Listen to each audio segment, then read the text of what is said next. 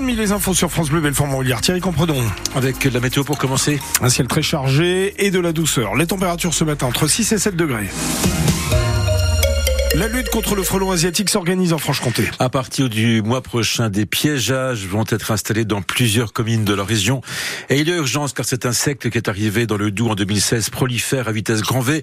Entre 2022 et 2023, le nombre de nids a été multiplié par 10. Michel Messonnier est président du syndicat apicole du Doubs. Pour lui, la lutte contre le frelon asiatique doit être une priorité quand on connaît les dégâts qu'il peut causer.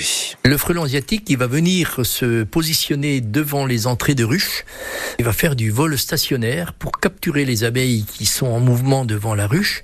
Et les abeilles ont bien senti le, le, phénomène. Elles vont se mettre en, en, retrait. Elles vont plus travailler et donc elles vont avoir un, une espèce de stress qui va les empêcher de travailler. Donc ça peut jouer sur les récoltes. Et puis euh, le danger, c'est que si l'apiculteur n'a pas protégé ses ruches en temps et en heure, mais si un ou deux frelons réussissent à entrer dans la ruche, c'est pas très grave. 20 frelons qui rentreraient dans une ruche, la ruche est morte. Et là, le frelon, il va tout détruire. La reine, le couvain, le, le miel, enfin tout ce qu'il y a dedans. C'est un massacre. Et il y a beaucoup d'apiculteurs qui se font détruire des ruches comme ça parce qu'ils n'ont pas été vigilants. Et cette campagne de piégeage des frelons asiatiques débutera à partir du 15 mars dans plusieurs communes de la région. Elle va durer environ un mois.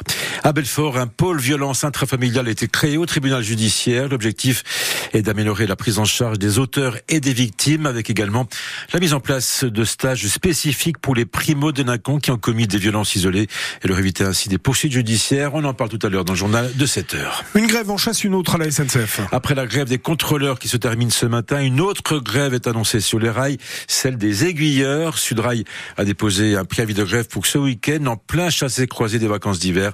Recrutement et augmentation des salaires sont au cœur des revendications. Le gouvernement revoit à la baisse son estimation de croissance pour 2024. Elle passe de 1,4% à 1%. C'est ce qu'a annoncé hier euh, le ministre de l'économie. Bruno Le Maire qui a dévoilé des économies immédiates de 10 milliards d'euros sur les dépenses de l'État pour tenir les ambitions budgétaires, mais pas question pour autant d'augmenter les impôts des Français, a-t-il affirmé. C'est une première pour un président de la République en exercice. Emmanuel Macron s'exprime ce matin dans les colonnes du journal L'Humanité. Dans cette interview, il parle de l'entrée au Panthéon du résistant communiste arménien Misak Manoukian. Dans cet entretien, Emmanuel Macron estime que le Rassemblement national devrait s'abstenir d'assister à la cérémonie qui aura lieu ce mercredi. Et puis en football, Brest plonge encore un peu plus Marseille dans la crise. Hier soir, les Bretons ont battu l'OM 1 à 0 au match de clôture de la 22e journée de Ligue 1. Brest s'empare de la deuxième place au classement derrière le Paris Saint-Germain. Marseille est désormais 9e.